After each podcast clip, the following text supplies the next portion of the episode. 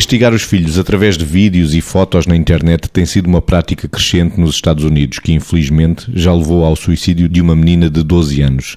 Vítor, isto será tudo menos pedagógico não é pedagógica a dois níveis, não é? Primeiro porque, quando se está a falar de uma menina de 12 anos, é claro que a dificuldade de controlar as coisas, tendo em conta uh, o, o, peso e a, e a importância e a, e a, dificuldade de controle, passa, passa a redundância, das tecnologias de informação é cada vez maior. Mas isso não responsabiliza os pais de tentar, tanto quanto possível, atuar a montante e não a jusante. Ou seja, o que é que se pode fazer para que determinados riscos em crianças ou adolescentes que estão no princípio do seu processo de desenvolvimento, para que estas crianças não corram determinados riscos de uma determinada maneira. Mas isso é atuar. A educação começa a montante. Castigar é fácil, embora seja muitas vezes inconsequente e antes, pelo contrário, pode ter complicações, não só não corrigir o comportamento, mas ter consequências complicadas como estas que acabou de referir.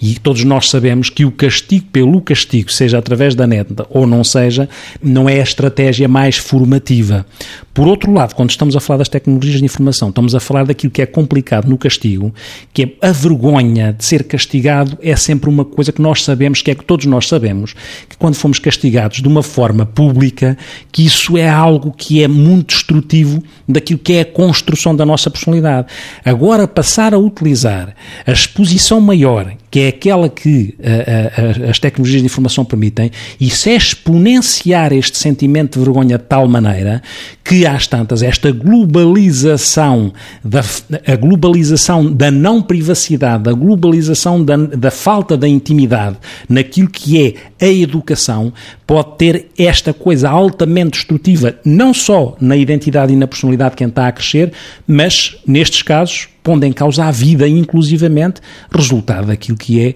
eh, a humilhação resultante de um processo destes. A utilização da web nos castigos uh, dos filhos, Margarida. Pois, eu estava exatamente, eh, estava, ainda o Vitor não tinha, não tinha referenciado eu estava justamente a, pensar na palavra humilhar, ou seja, nós estamos a falar, em concreto, podíamos falar de vários exemplos, um dos exemplos é de uma miúda de 12 ou 13 anos que se faz passar como se tivesse 19, não é? E, portanto, que cria uma personagem um, à volta de uma idealização da mulherzinha que ela quer ser, uh, pondo ali provavelmente a sensualidade e todo aquele jogo de, uh, de atração de pessoas a si. E estamos a falar de pais que uh, vão instigando a que a filha uh, verbalmente uh, e ali assuma que mentiu, que não é aquilo porque se fez passar, etc, etc. Portanto, a humilhação não é de facto uma forma de pedagogia. Aliás, nós costumamos dizer, por causa disto da vergonha que o Vitor dizia, que quando se quer uh, elogiar que é bom fazê-lo em público, isto não é só para os filhos, é globalmente, até nas equipas de trabalho, uh, e quando se quer castigar, que isto deve ser feito em privado. Exatamente, porque para castigar,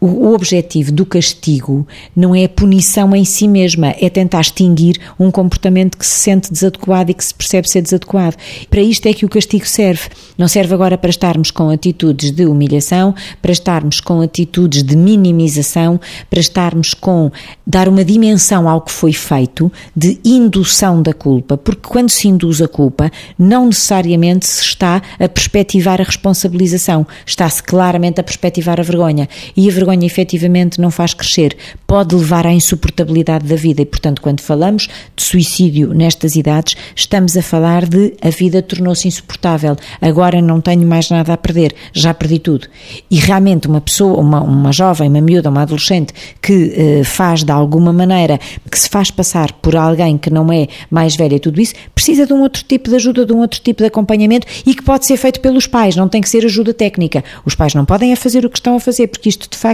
é o único meio que não educa, destrói.